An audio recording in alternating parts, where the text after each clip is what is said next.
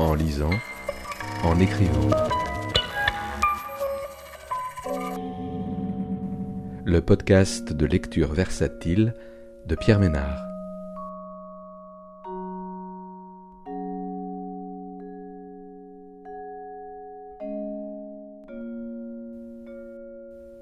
Aujourd'hui, autoportrait au fantôme de Didier Blonde, paru aux éditions Gallimard en 2022.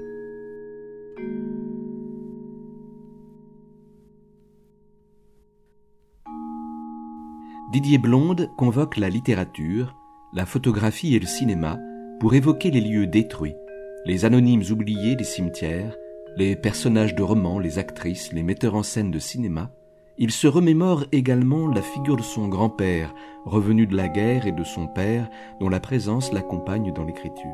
Un autoportrait en forme de variation autour d'une série de fragments, une suite de figures oubliées et d'images du passé qui se réincarnent au fil des textes.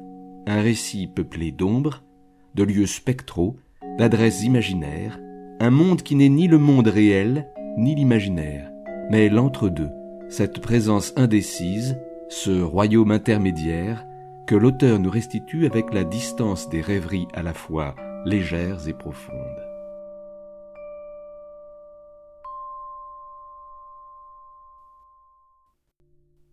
La fiancée disparue. La chambre verte de François Truffaut est encore une histoire de maison hantée, inspirée d'autres fantômes d'Henry James, que le réalisateur a transposé en France quelques années après la guerre de 14. Julien Daven voue un culte à Julie, morte prématurément, à travers ses portraits et ses objets familiers qu'il a conservés dans sa chambre où il est seul à pouvoir entrer. Il passe des heures à lui parler ou à la contempler.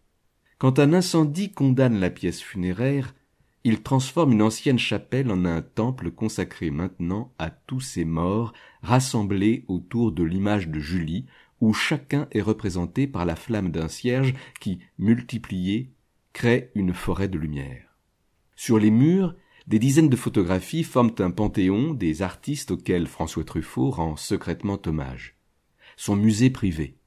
Ce sont des morts que l'on reconnaît, Proust, Audiberti, Cocteau, Maurice Jobert, Henri-Pierre Rocher, mais aussi des vivants, Oscar Werner, Jeanne Moreau, Orson Welles, Truffaut craignait qu'on ne lui reproche d'être morbide. C'est sans doute son film le plus intime et son plus grand échec commercial. Celui peut-être que je préfère. La crypte de toute son œuvre, sa matrice ou son apothéose. Une métaphore aussi du cinéma qui, comme ce temple, permet d'embaumer le temps et les êtres chers, d'en perpétuer le souvenir. Il avait l'habitude de demander à ses amis, aux membres de son équipe, de jouer de petits rôles ou de simples figurants. Il formait sa famille. La chambre verte est une chambre noire. Le film a eu comme titre provisoire La fiancée disparue, et c'est ainsi qu'il a été distribué aux États-Unis. The Vanishing Fiancé, car il s'agit d'abord d'une histoire d'amour. Quand il rencontre Cecilia, à une vente aux enchères, Julien Daven croit reconnaître en elle quelqu'un qui lui ressemble et qui l'aidera à entretenir son culte. Nous aimons les morts, lui dit-il, nous ne voulons pas qu'on les oublie. Nous sommes pareils. Mais Cécilia n'a pas son intransigeance. Non, nous ne sommes pas pareils, lui répond-elle. Nous n'avons pas la même façon d'aimer les morts. Vous, vous aimez les morts contre les vivants. Il est incapable de vivre au présent et de voir Cécilia, déjà fantôme lui-même quand il nous apparaît, le visage brouillé derrière une vitre battue par la pluie. Ce que vous n'avez pas compris et que je me décide à vous dire, lui écrit-elle, c'est que je vous aime. Mais je sais que pour être aimé de vous, il me faudrait être morte. Julien Daven se retranche dans son monde de fantômes par peur d'aimer. Je sais ce qui est arrivé, dira-t-il à Cécilia. Nous deux. Rien n'est arrivé. Il préfère le déni Rester fidèle au souvenir de Julie, une femme qu'il a à peine eu le temps de connaître, enfermée entre les murs transparents de son imagination. Ne suis-je pas capable, moi aussi, d'aimer que la fiancée disparue? J'ai souvent entendu les reproches de Cécilia. Toutes ces femmes, mortes, que je collectionne comme un entomologiste depuis des années, comme si j'aggravais mon cas un peu plus chaque fois. Mes livres sont des pièces à charge. À moins, comme je le crois, qu'on ne puisse jamais écrire qu'au passé, sur ce qui est perdu. La flamme d'une chandelle. Les mannequins aux prunelles de verre exposés dans les vitrines regardent toujours ailleurs, par-dessus mon épaule, derrière moi. Ils m'introduisent dans un monde parallèle. Ce sont comme les essais répétés et entreposés au fond du laboratoire d'un Victor Frankenstein qui a perdu, aujourd'hui, son pouvoir de démiurge, mais pas celui de me troubler. Suis-je encore si sûr de ne plus y croire? Objets inanimés, qu'avez-vous fait de votre âme?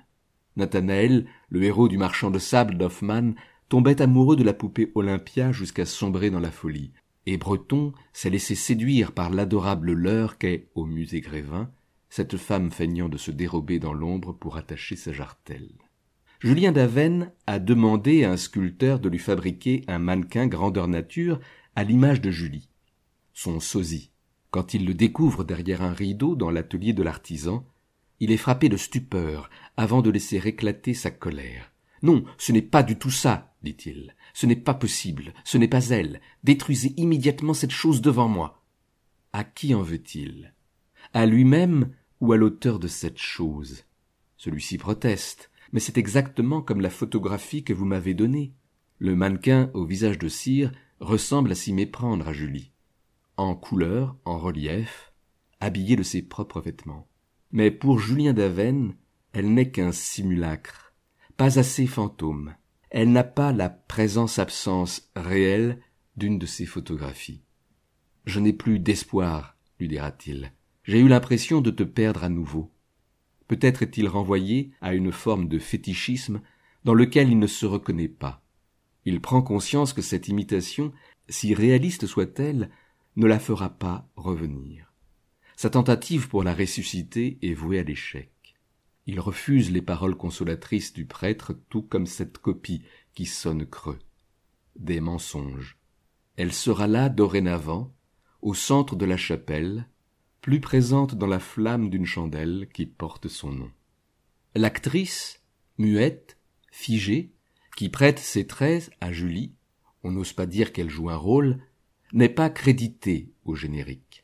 Elle n'a pas même droit à une scène en flashback qui la ferait revivre au moins pour le spectateur. On la voit uniquement sous forme de photographies encadrées, de face, de profil, accrochées au mur de la chambre verte, en médaillon sur sa tombe ou dans ce saisissant mannequin de cire qui reproduit ses traits à la perfection. Elle est une mise en abîme exemplaire de la profession de figurant, réduite à n'être, au sens propre, qu'un objet. Son corps, invisible, est celui d'une morte, censée être enfermée dans sa boîte, sous une dalle de marbre. J'ai longtemps cherché à la retrouver, à savoir ce qu'elle était devenue. En dehors de la chambre verte, elle n'a eu droit qu'à quelques petits rôles, oubliés. Sa plus forte incarnation à l'écran, qui reste gravée dans nos mémoires, est celle que lui a réservée Truffaut dans cette scène bouleversante et qu'il a choisi pour en faire l'affiche du film. Une figurante, anonyme, exhibée, mais qu'on ne voit jamais, devenue célèbre comme simple accessoire. Elle s'appelait Laurence Ragon. Films perdus, films invisibles. Dans les rayonnages d'une bibliothèque, on appelle fantôme l'affiche signalant qu'un ouvrage est sorti, emprunté ou déclassé certains de ces livres ne réintègrent jamais leur place. La fiche fantôme est celle de l'absence. Les filmographies consacrées aux cinéastes du muet indiquent les films disparus, considérés comme perdus. L'époque est celle d'un continent qui a été englouti par l'arrivée du parlant en 1929, ce qui représente les trente-quatre premières années du cinéma pendant lesquelles tout s'invente jour après jour. Sur la masse de la production, les rescapés sont peu nombreux. Les pellicules nitrates qui servaient de support étaient très inflammables, des stocks entiers ont péri accidentellement dans des incendies, où elles ont mal vieilli et sont devenues irrécupérables. La plupart des bandes ordinaires, après leur courte période de projection, étaient détruites pour faire de la place, ou recyclées en produits d'usage courant comme des cosmétiques ou servaient à fabriquer de nouveaux films tout aussi périssables. On voulait du nouveau. Les plus grands réalisateurs ont un catalogue à trous, largement amputé, mentionnant leurs œuvres disparues. Griffith, Hitchcock, Sternberg, Stiller, Maurice Tourneur, Renoir, Ford, Walsh, Feder, Feuillade, Stroheim ont des filmographies incomplètes.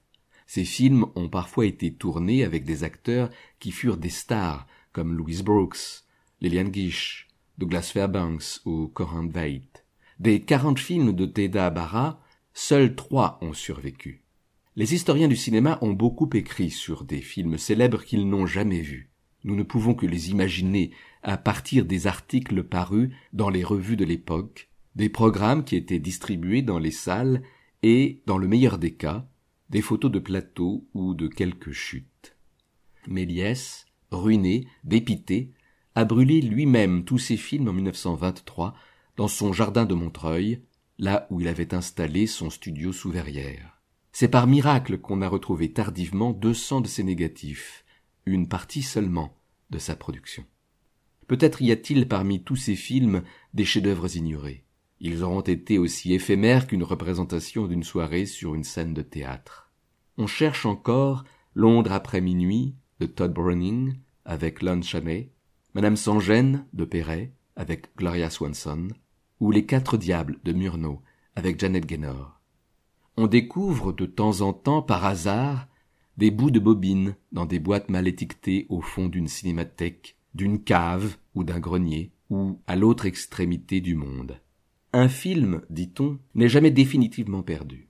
Retrouvera-t-on un jour le Matahari de Capellani de 1913, seules images tournées avec la soi-disant danseuse javanaise dans son propre rôle avant qu'elle ne soit fusillée au nom de la France comme l'agent double H21, ou Inspiration, qui avait fait scandale à sa sortie en 1915 parce qu'on y montrait pour la première fois à l'écran une femme entièrement nue.